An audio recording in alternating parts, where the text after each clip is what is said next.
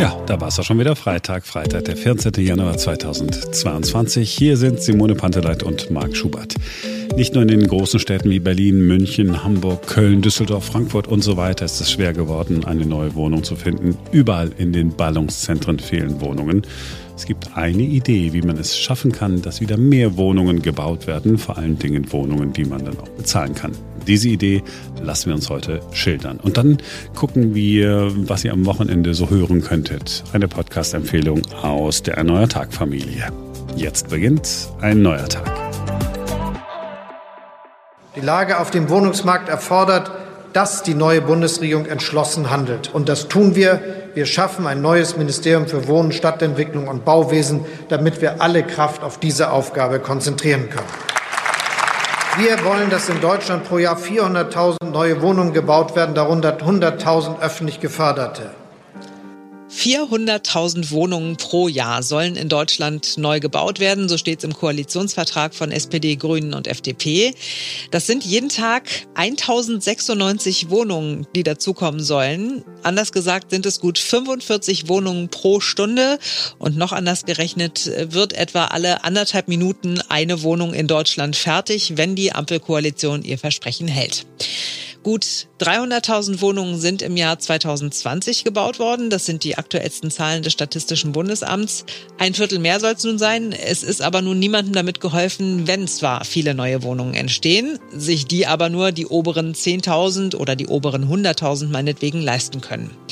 Deshalb sollen von diesen 400.000 neuen Wohnungen 100.000 öffentlich gefördert werden, damit am Ende der Staat die Kontrolle darüber behält, wie hoch die Mieten sind. Kann man gut finden, kann man auch schlecht finden.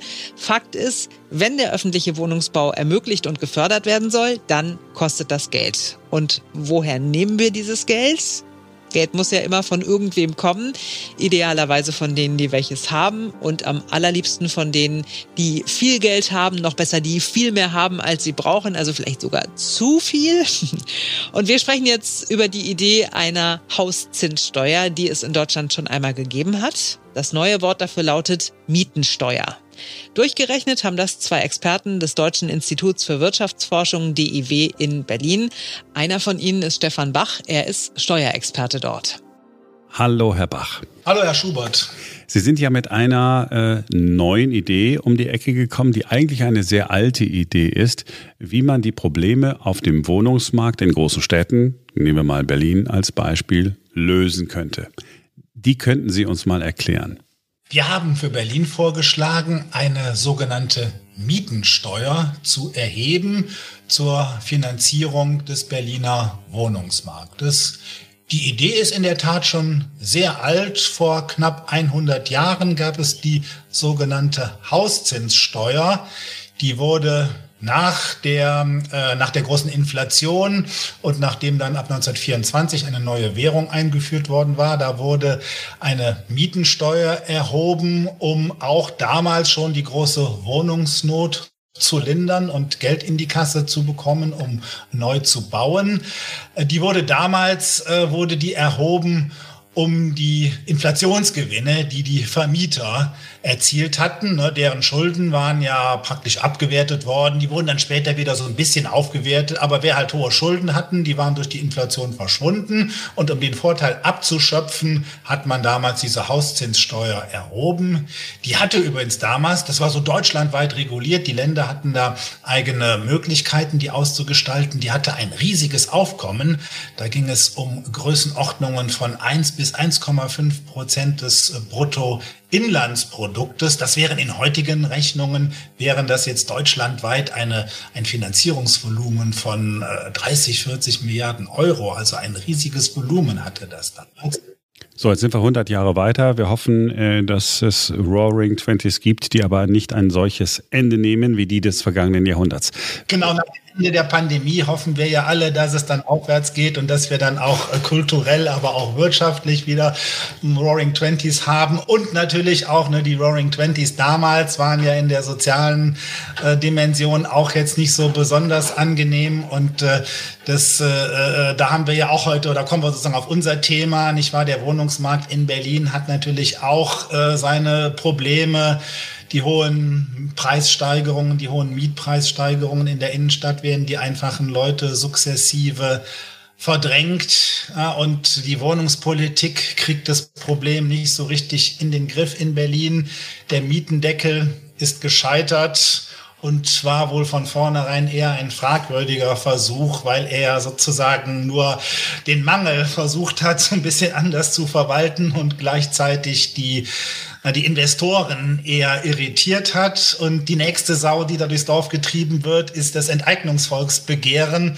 Das, nachdem der Mietendeckel gescheitert war, wurde das natürlich klar, dass dann der Volksentscheid erfolgreich war. Aber auch das ist natürlich eher ein fragwürdiges Instrument. Ne? Stichwort hohe Kosten, wenn man die äh, äh, Wohnungskonzerne da einigermaßen angemessen entschädigen will. Nun sagen natürlich die Befürworter, die muss man nicht unbedingt äh, äh, äh, zum Marktpreis entschädigen, aber dann wird man sich ewig und drei Tage über die Entschädigungssumme äh, streiten und das Thema wird jetzt wahrscheinlich der Senat, äh, zumindest die SPD, Frau Giffey, sind da auch nicht so 100 Prozent überzeugt davon, versuchen das Thema jetzt eher auf die lange Bank zu schieben. Das heißt, da wird auch keine Entspannung kommen und deswegen brauchen wir jetzt endlich eine Wohnungspolitik, die auch gezielter an die Ursachen geht, sprich den Bau, den Neubau zu fördern, Beihilfen zu zahlen an die, an die Mieterinnen und Mieter, die sich die hohen Mieten nicht mehr leisten zu können, gegebenenfalls auch Wohneigentum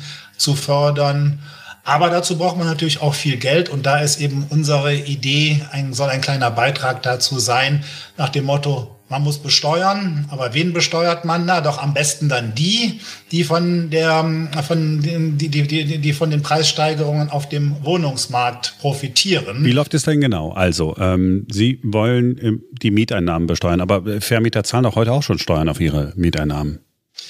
Die Idee ist, dass man sozusagen natürlich zusätzlich zu den, ähm, zu den bestehenden Steuern eine regionale Mietensteuer einführt im Land Berlin, die dazu dient, den Wohnungsmarkt zu finanzieren.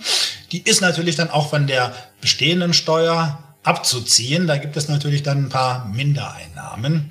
Und die Idee ist jetzt, dass man sozusagen diejenigen, die von den hohen Mieten profitieren, die überhalb der ortsüblichen Vergleichsmiete noch äh, Mieten nehmen, dass man die mit so einer Abgabe belastet und deren Aufkommen wird dann dazu verwendet, den Wohnungsbau zu finanzieren oder Mietbeihilfen zu äh, zahlen an sozial schwache Mieterinnen und Mieter. Also vereinfacht gesagt, sagen wir mal, ich hätte jetzt äh, Mieteinnahmen von 1000 Euro im Jahr, ganz niedrige Summe, einfach nur mal, damit man es äh, leichter begreifen kann. Ähm, ich zahle darauf die normalen Steuern, die ich habe, und Sie würden dann sagen, so ein gewisser Prozentsatz kommt dann obendrauf. Wir diskutieren zwei Modelle. Das einfachste, leicht umzusetzende wäre, dass man auf alle Netto-Kaltmieten zum Beispiel drei Prozent haben wir mal ausgerechnet als Mietensteuer nimmt. Ne, dann hat man auch ein relativ großes Aufkommen, dann würden alle belastet. Das wäre auch administrativ technisch relativ leicht umzusetzen. Dann ist aber natürlich dann der Nachteil dabei, dass dann alle das zahlen, also auch die fairen Vermieter. Ne, die müssen das dann auch äh, äh, zahlen. Und natürlich ist es dann so, das soll zwar, das ist dann so ähnlich wie die Grundsteuer, die ja auch der Vermieter zahlt. Anders als die Grundsteuer darf, sollte diese Mietensteuer natürlich nicht auf die Mieterinnen und Mieter überwälzt werden. Aber wenn alle das zahlen, na, dann ist natürlich die Tendenz gegeben. Und gerade die Leute mit den niedrigen Mieten, da sagen die Vermieter dann natürlich, okay, das sind jetzt zusätzliche Kosten. Die überwälzt sich dann auf die Miete und erhöht dann einfach die Miete. Ne? Genau, das wäre mein Gedanke gewesen, würde ich ja dann auch machen. Deswegen schlagen wir dann eher ein progressives Modell vor, ein progressives, also sprich mit steigenden Steuersätzen. Wie bei der Einkommensteuer ist das ja auch so. Ne? Kennen wir ja alle die Einkommensteuer, die Lohnsteuer zahlen wir ja alle. Da ist ja so ein Grundbetrag, der sogenannte Grundfreibetrag, der ist ja steuerfrei. Das ist dann so das Existenzminimum plus noch ein paar Abzüge, die man dann machen kann. Werbungskosten und die Rente und die anderen Sozialbeiträge, die können wir ja abziehen. Und nur das, was dann diesen Betrag übersteigt, das unterliegt dann diesen Steuersätzen, die dann ansteigen. Das nennt man progressive Steuer, also eben mit steigenden Steuersätzen. Und äh, sowas schlagen wir dann auch für die Mietensteuer vor, dass wir also sagen, wer die Vergleichsmiete nimmt oder 10 Prozent drüber noch, äh, damit wir dann ein bisschen Abstand haben. Der soll nicht betroffen sein. Also die fairen Vermieter, die sollen nicht betroffen sein von dieser Mietensteuer. Und wenn die dann aber hohe Mieten nehmen, dann werden die so mit steigenden Sätzen, also über 110 Prozent, dann erstmal mit 10 Prozent, über 120 Prozent, dann mit 20 Prozent und über 130 Prozent der Vergleichsmiete mit 30 Prozent wird dann besteuert. Und das ist ja auch dann sozusagen fachlich so motiviert, dass man da sagt, die Leute, die eben halt den Vorteil des äh, Wohnungsmarktes in Berlin systematisch ausnutzen, sozusagen die Spekulanten in Anführungszeichen, ne, die die hohen Mieten nehmen, die werden jetzt da so ein bisschen bestraft, in Anführungszeichen, dass dann eben ein Teil dieses, ähm, dieser, die, die, dieses Überschusses, den sie da erzielen, der soll dann zugunsten des Gemeinwohles abgeschöpft werden. Also der Gedanke dahinter ist, äh, die Miethaie, ich nehme mal ganz bewusst ein, ein böses Wort, die wollen sie eigentlich ja verdrängen. Denn was passiert, wenn Sie, Sie machen Investitionen ja weniger attraktiv für solche Unternehmen, die möglichst viel Rendite erwirtschaften wollen, also möglichst viel Gewinn machen wollen und sagen, ja, du kannst hier gar keinen Gewinn mehr machen, weil der wird ja nivelliert, weil die Steuer ja steigt mit äh, zusätzlichen, äh, mit, mit, mit jeweils höheren, höheren Einnahmen. Würde das nicht dann dazu führen, dass private Investoren gar nicht mehr in der Stadt investieren? Also da bleibt ja dann schon 70 Prozent der, der Netto-Kaltmiete bleibt dann unbelastet und es wird ja auch nur der Teil besteuert, der diese Schwellenwerte übersteigt. Ne? Natürlich, und es ist eben auch von der Ertragsbesteuerung, also von der Einkommens- und Körperschaftssteuer bei den Investoren, kann die auch abgezogen werden, sodass sie da dann wieder noch einen kleinen Steuervorteil haben. Das heißt also, die Belastung steigt natürlich, aber sie steigt eben nur moderat. Das ist eben der entscheidende Punkt. Ne? Und gleichzeitig soll das Geld ja jetzt nicht weggesteuert werden, äh, dass es in den öffentlichen Haushalt geht und dann für alles Mögliche verwendet wird, sondern es soll ja gezielt eingesetzt werden, idealerweise um den, um den Neubau oder die Verdichtung, jedenfalls neuen Wohnraum zu schaffen. Ne? Und nur von der Seite kriegen wir das Problem ja dauerhaft in den Griff. Ne, wenn die Bevölkerung einfach wächst und sich dann äh, die Leute um die bestehenden Wohnungen kloppen, ne, dann hilft eben auf Dauer nur der Neubau. Ansonsten verwalten wir ja den Mangel. Das heißt, wenn wir dann den Neubau fördern, da gibt es ja dann auch wieder Möglichkeiten für Investoren, sich daran äh, zu beteiligen. Das wird dann ja sicherlich nicht nur die, das ist ja nicht nur, sind ja nicht nur die kommunalen und öffentlichen Wohnungsunternehmen, die da investieren, sondern man kann ja auch durchaus da im Rahmen von sozialen Wohnungsbauprogrammen wie auch bisher auch private Investoren beteiligen. Ne, das ist die eine Sache. Und die andere Sache ist ja, dass man dann den sozial schwächeren Mieterinnen und Mietern dann nochmal gezielt erhöhte Wohnungsbeihilfen gibt, so dass sie sich die Mieten auch leisten können. Und das bedeutet ja auch, dass dann die Investoren noch Mieter finden, äh, äh die in ihren, in ihren äh, Wohnungen äh, wohnen wollen. Ich glaube, die haben gar nicht das Problem, dass sie äh, keine Mieter finden, die in ihren Wohnungen wollen, oder? Ja, gut, äh, in bestimmten Segmenten natürlich schon, aber das ändert sich natürlich dann auch wieder. Und ähm, jedenfalls die Investoren müssen ja schon auch ein Interesse daran haben, dass die, ähm, dass der Wohnungsmarkt in Berlin einigermaßen äh, funktioniert und äh, müssen dann eben auch oder sind dann auch sicherlich bereit, äh, dann eben gegebenenfalls äh, leicht äh, erhöhte Belastungen hinzunehmen, wenn sie dann auch zugleich sehen, dass damit Sinnvolles gemacht wird mit dem Geld. Und aus Ihrer Sicht wäre es am sinnvollsten, äh, dann das Geld sozusagen in die öffentliche Hand zu geben und die Wohnungsbauunternehmen in öffentlicher Hand errichten dann die neuen Wohnungen. Letzteres ist nicht unbedingt zwingend. Äh, erforderlich ist aber auch, um dieses Konzept überhaupt auf der regionalen Ebene umsetzen zu können, dass das zweckgebunden verwendet wird, weil das Land Berlin darf natürlich keine eigene Steuer einführen und erheben, die in Konkurrenz zu den bestehenden Steuern ist. Na, also das Land Berlin darf keine eigene Einkommensteuer einführen und das Ganze geht ja schon so ein bisschen in die Richtung und deswegen muss es, wenn es sowas macht, dann zu einem zu dem Instrument der sogenannten Sonderabgabe ergreifen. Das sind eben die Möglichkeiten im Rahmen der ähm, Kompetenzen zum, zum, zum Wohnungsmarkt und zur Wohnungswirtschaft, die das Land Berlin ja spätestens nach den Föderalismusreformen in den äh, Nullerjahren definitiv hat. Da kann man auch so steuerähnliche Abgaben erheben. Die müssen dann allerdings zweckgebunden für diesen, für, für dieses Ziel, also hier Wohnungspolitik verwendet werden. Das bedeutet dann ja für die staatsskeptischen, vielleicht Vermieter oder Mittelschichten auch, dass an der Stelle tatsächlich gewährleistet ist, dass das Geld, was da eingenommen wird, auch dann für den Wohnungsmarkt verwendet wird. Mhm. Ähm, jetzt ist äh, Berlin äh, eines der Länder ähm, mit der höchsten Grunderwerbssteuer. Sie ahnen, worauf ich hinaus will. Wäre es nicht insgesamt besser, wenn wir viel mehr Menschen in einer Stadt wie Berlin zu ja, Wohnungseigentümern machen würden, als sie im Mietbereich zu halten?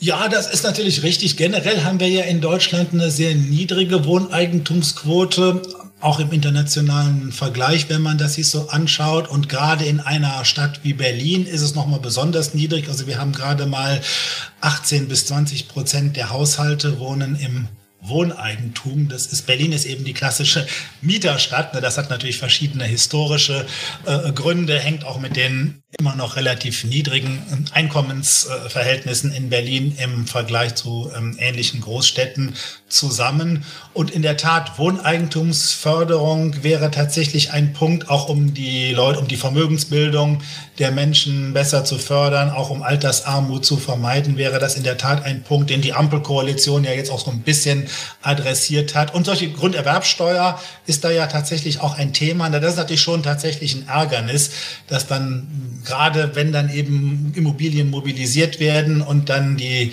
die Menschen, die Familien auch in jüngeren Jahren, wo sie gar nicht so viel Geld haben und wo die Preise immer teurer werden. Und wenn da dann noch der Staat diese, was haben wir jetzt in Berlin, 6% Grunderwerbsteuer, in manchen Ländern sind es ja schon 6,5 Prozent, dann oben drauf schlägt, das ist eben bei so einer, bei so einer, bei ganz normalen Eigentumswohnungen reden wir da ja schon über äh, 20 äh, bis 30.000 Euro, die man allein für die Grunderwerbsteuer aufwenden muss. Das ist tatsächlich ein Ärgernis. Und da gibt es ja jetzt die Planungen, dass man, äh, dass man, dass man einen Freibetrag für die Grunderwerbsteuer einführt, dass man zumindest einmal im Leben ein, ähm, äh, dass, dass das Eigenheim oder die Eigentumswohnung dann grunderwerbsteuerfrei erwerben kann. Das wäre sicherlich ein interessantes Modell, wo, wo es auch sicherlich Bewegungen in den nächsten Monaten in diese Richtung dann unter der Ampelkoalition geben wird. Aber auch da stellt sich natürlich die Frage, wie wird das Ganze finanziert? Na, die Grunderwerbsteuer ist mittlerweile eine wichtige Finanzierungsquelle bei den Ländern. Und ähm, wenn da dann die Einnahmen wegfallen, dann heißt das natürlich auch, dass das Geld dann bei den Ländern an anderer Stelle fehlt. Und da müsste man dann auch so ein Finanzierungsmodell entwickeln, dass man eben gerade die Vorteile, ne, das ist ja auch hier bei unserer, bei unserer, bei unserem Vorschlag mit der Mietensteuer so die Idee, dass wir ähm, gleichzeitig die Vorteile, die ja viele Vermieterinnen und Vermieter von, äh, aus dem Wohnungsmarkt erzielen, wo wir eben diese starken Preissteigerungen haben, dass diese Vorteile häufig steuerfrei bleiben. Veräußerungsgewinne sind nicht steuerpflichtig in Deutschland, jedenfalls wenn man die Immobilien länger als zehn Jahre gehalten hat. Und die Reichen und Superreichen entwickeln dann weitere Konzepte, indem sie dann die Immobilien in GmbHs verpacken. Das hat vielleicht auch der eine oder andere Hörer schon mal erlebt, dass man da, dass man da erste und zweite und dritte XY GmbH und so, das ist dann plötzlich der Vermieter und so. Das dient dann auch dazu, damit kann man dann die Einkommensteuer umgehen und auch Gewerbesteuer zahlt man dann nicht. Also dann ist das nochmal, äh, noch mal wieder, für, für die Superreichen ist es dann sogar nochmal wieder deutlich günstiger als für den normalen Kleinvermieter, der so irgendwie eine Eigentumswohnung oder ein Mietshaus oder so vermietet und das dann ganz normal in der Einkommensteuer versteuert und da da seinen persönlichen Steuersatz hat, der bekanntermaßen einigermaßen schnell hochzieht und schnell mal 42 Prozent teilweise auch noch mit Solidaritätszuschlag erreicht. Ich dachte nämlich gerade so an so eine ganz einfache Kombination. Grunderwerbsteuer äh, auf Null und äh, wir nehmen Ihr Modell mit der Mietensteuer und kombinieren das miteinander. Das heißt, ich habe einmal die Mietensteuer als Einnahme äh, für, das Land. Grunderwerbsteuer fällt weg. Man kann ja auch sagen, es fällt weg, nur wenn es selbstgenutztes Wohneigentum ist. Sie, äh, wenn ich wenn ich es dann vermiete, habe ich ja wieder den habe ich ja den, wieder den Effekt, dass ich sozusagen eine Mietensteuer zahlen muss. Oder ich bin ein fairer Vermieter, genau, dann, genau. dann nicht. Könnte man das kombinieren? Das genau. wäre doch eine gute Idee. Wobei dann natürlich Das, das wäre sozusagen auch eine Option, wobei dann würde ich eher sagen, dann würde ich eher das Aufkommen dieser, also klar, Grunderwerbsteuer, denke ich, ist eine andere Reformbaustelle, die muss tatsächlich angegangen werden, aber da ist ja dann jetzt auch die Bundespolitik gefragt, ne, beziehungsweise die Länder. Natürlich könnte das Land Berlin auch äh, seinen Grunderwerbsteuersatz wieder senken, äh, beziehungsweise dann demnächst einen Freibetrag einführen. Auch da wird man ja den Ländern gewisse Gestaltungsmöglichkeiten bieten. Ne, das wäre dann sozusagen auch eine Baustelle für die ähm, äh, Berliner äh, Steuerpolitik, dass man da bei der Grunderwerbsteuer ähm, was macht. Und ähm, wenn Sie Wohneigentum fördern, dann ist das natürlich weiterhin auch nur eine relativ begrenzte Klientel in den Mittelschichten bis zu den Oberschichten natürlich auch, aber die haben ja ohnehin genug Geld, dass sie sich dann auch mit entweder teuren Mietwohnungen oder Wohneigentum versorgen können. Es geht ja eher so um die Mittel, also traditionell um die untere Mittelschicht, mittlerweile aber auch für die breiten Mittelschichten, weil bei den irrsinnigen Preisen, die mittlerweile aufgerufen werden bei der Neuvermietung oder auch bei den Eigentumswohnungen, Wohnungen oder Eigenheimen hier in Berlin und äh, im erweiterten Ballungsraum. Da können sich ja dann tatsächlich nur noch Gutverdiener der oberen Mittelschichten Wohneigentum leisten. Na, und ähm, äh, diese Leute sind natürlich nur oder begrenzt äh, äh mit äh, profitieren dann auch nur begrenzt von diesen Ermäßigungen bei der Grunderwerbsteuer, so dass man auch noch andere Instrumente äh, äh braucht. Ich finde, das ist ein interessantes Modell, äh, das, das Sie vorgeschlagen haben. Und ich bin immer gespannt, ähm, ob jemand vom Senat auf Sie zukommt. Oder ist schon jemand gekommen und hat gesagt, Mensch, äh, das ist doch ein interessantes Modell. Die Idee dabei ist ja so ein bisschen, also wenn schon enteignen, dann aber systematisch über die Steuer. Ne? Wir alle werden ja ständig enteignet über die Steuern. Die Lohnsteuer, die Mehrwertsteuer, die wir in nicht unbeträchtlichem Umfang, selbst in den äh, Mittelschichten von unserem Einkommen äh, an den Staat zahlen. Das geht ja erstmal weg und dient natürlich dann dazu, die öffentlichen Leistungen zu finanzieren. Jetzt bei den Erträgen aus Immobilien, da sind die Steuerbelastungen ja häufig gar nicht so, so hoch. Da haben wir die Steuerfreiheit der Veräußerungsgewinne, Reiche nutzen dann weitere Steuerprivilegien. Auch bei der Grunderwerbsteuer, die wir als Häuslebauer und der Mittelschichthaushalt, der sich hier in der Stadt eine Eigentumswohnung kauft, der zahlt dann ja die 6% Grunderwerbsteuer. Wiederum die Wohnungsunternehmen, das ist ja ein Stichwort Share Deals, ne, die finden dann über diese relativ komplizierte Grunderwerbsteuer Möglichkeiten, dass sie bei großen Immobilientransaktionen, äh, wo dann ja auch durchaus große Vermögen umgeschichtet werden, da fällt dann wieder gar keine Steuer an. Ne? Also das heißt, das ist alles irgendwo nicht so richtig ausgewogen und deswegen die Idee, dass man hier systematisch Vorteile abschöpft, die einzelne Leute aus dem Berliner Immobilienmarkt erzielen, um sie der Allgemeinheit äh, zugänglich zu machen. Ich habe nämlich, als ich äh, von Ihrem Konzept gehört habe, oder Ihrer Idee gehört habe, gedacht, ach Mensch, das wäre für Franziska Giffey eine ganz gute Gelegenheit, sozusagen das Volksbegehren abzuräumen. Denn wenn sie ihren Koalitionspartnern, den Grünen und den Linken, einen Vorschlag macht, wie ich sage es jetzt mal ganz bewusst, so dass man linke Hurra schreien, die ganzen Immobilien, deren Gewinne schöpfen wir ab. Und Dafür verzichtet ihr auf äh, dieses, dieses, äh, die Umsetzung des Volksbegehrens. Ich glaube, dass, dass Ihr Ansatz da durchaus etwas ist, was in der äh, Regierungskoalition hier in Berlin Anklang finden kann. Ja, genau, also Interesse gibt es da. Natürlich ist das sozusagen was, was Neues, was man erstmal implementieren muss. Und darüber haben wir jetzt auch noch nicht gesprochen. Die Umsetzung wäre eigentlich leicht, wenn man das ganz breit auf alle Netto-Kaltmieten machen würde, dass alle Netto-Kaltmieten nur drei Prozent belastet werden. Aber das ist ja wiederum nicht so richtig fair, weil dann auch alle Vermieter, auch die fairen Vermieter belastet werden. Deswegen muss man es eben progressiv machen, wie vorhin beschrieben. Aber dann wird die ganze Sache natürlich dann wieder kompliziert, weil dann muss man die Vergleichsmiete erstmal bestimmen.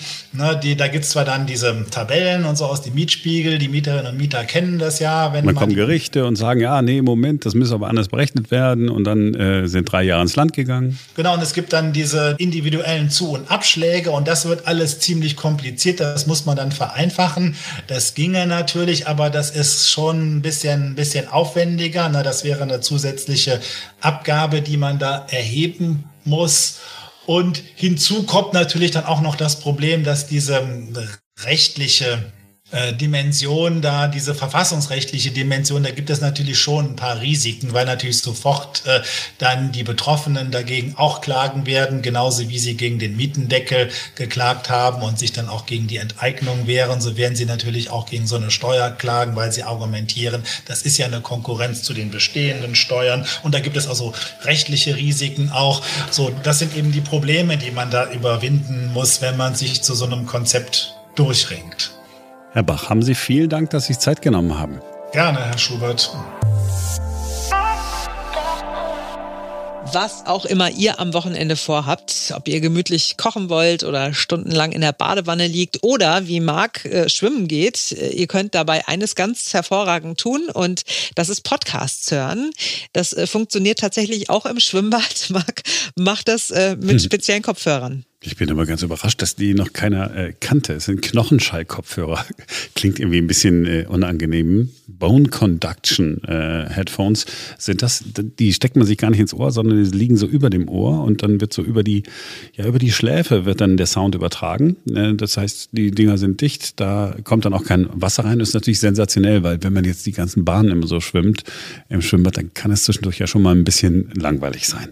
So, und natürlich haben wir auch noch eine konkrete Hörempfehlung für euch.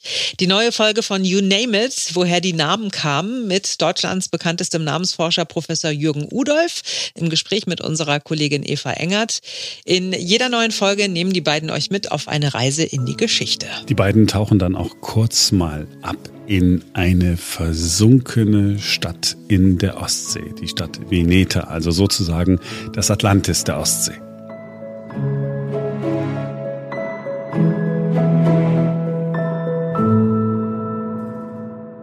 Dann bleiben wir auch gleich an der Ostsee. Da gibt's nämlich eine Geschichte, die mutet erstmal etwas biblisch an. Da gibt's ja die Story im Alten Testament von Sodom und Gomorra. Da haben die Menschen ein lasterhaftes Leben geführt. Und was hat der etwas rachsüchtige alttestamentarische Herrgott da gemacht? Er hat Feuer und Schwefel regnen lassen und die Städte vernichtet. Und äh, so ähnlich ist es dann auch Babylon ergangen. Die Stadt wurde überrannt, auch weil die Bewohner sich nicht gottgefällig verhalten haben. Ich habe das einmal kurz nachgelesen, das ist einfach zu schön. Ich muss es vortragen. In der Bibel, in der Offenbarung des Johannes, da steht das so. Also da steigt erst mal ein Engel herab und dann rief er mit gewaltiger Stimme, Gefallen, gefallen ist Babylon die Große. Zur Wohnung von Dämonen ist sie geworden, zur Behausung aller unreinen Geister und zum Schlupfwinkel aller unreinen und abscheulichen Vögel. Herrlich, oder? Und ähm, dieses Motiv einer ausgelöschten Stadt, das haben wir ja auch in der griechischen Mythologie mit Atlantis, dieser großen Seemacht, die frei nach Platon um äh, 10.000 vor Christus ungefähr infolge einer Naturkatastrophe untergegangen ist. Und zwar, so schreibt's Platon, innerhalb eines einzigen Tages und einer unglückseligen Nacht. Aber eine versunkene Stadt, in der die Menschen hochmütig und gottlos gewesen sein sollen, die können wir auch bei uns vor der Haustüre suchen, in der Ostsee nämlich. Genau, das gehört auch absolut hierzu. Denn wir sehen, es sieht fast so aus, als wenn hier eine Geschichte immer wieder aufgegriffen wurde. Ne? Ich habe verdammt das Gefühl. Hm, ja, kommt mir auch so vor. Ähm, ich glaube, man sagt ein Topos dazu, dass ein Motiv immer wieder aufgegriffen wird. Es spielt hier auch eine Rolle und vielleicht sogar die, die wichtigste Rolle. Wir haben über dieses Vineta, so ist der Name im Deutschen, bekannt. Über das Vineta gibt es zwei Berichte. Äh, wir haben einen Bericht von einem im Anfang des 10. Jahrhunderts von einem arabischen äh, Reisenden, der diese Stadt beschreibt und er sagt, es sei die größte Stadt in Europa, die dort untergegangen sei. Und dann haben wir eine weitere Quelle, das ist eine ganz wichtige für die Geschichtswissenschaft Adam von Bremen, der im 11. Jahrhundert schreibt. Und Adam von Bremen berichtet auch über diese Stadt, die also untergegangen ist. Das Problem ist jetzt folgendes. Erstens, hat es die Stadt jemals gegeben? Zweitens, kann man sie finden? Und drittens, was bedeutet der Name? Antworten auf diese drei Fragen gibt es in dem Podcast You Name It, woher die Namen kamen. Er ist jetzt schon online. Einfach bei euch in der Podcast-App nach You Name It googeln oder nur nach Namen oder nach Professor Jürgen Udolf. Dann findet ihr sofort diesen Podcast. Empfehlen wir euch für dieses Wochenende oder jetzt sofort. Also, ihr wisst, was zu tun ist. Schön Podcast hören am Wochenende. Und äh, noch ein kleiner Servicehinweis. Wenn ihr wissen wollt, woher euer Familienname kommt und Professor Udolf das mal bitte recherchieren soll, könnt ihr den beiden einfach eine kurze E-Mail schreiben an name.newdaymedia.de. Und äh, genau an dieser Stelle können wir jetzt auch mal erwähnen, dass ihr auch ihr uns schreiben könnt, wenn ihr etwas loswerden wollt. Lob, Anregungen, Kritik, keine Beschimpfungen, aber äh, alles andere immer her damit an podcast.einneuertag.com. Ja, und wir freuen uns mindestens genauso über eine positive Bewertung bei Apple Podcasts. Vier oder sogar fünf Sterne, das wäre wirklich der Knaller. Also vielen lieben Dank schon mal, wenn ihr euch die Mühe macht. Für uns ist das wirklich äh, eine ganz tolle Sache. Ein schönes Wochenende, erholt euch gut und wir hören uns Montag wieder, denn dann ist wieder ein neuer Tag. Bis Montag, schönes Wochenende.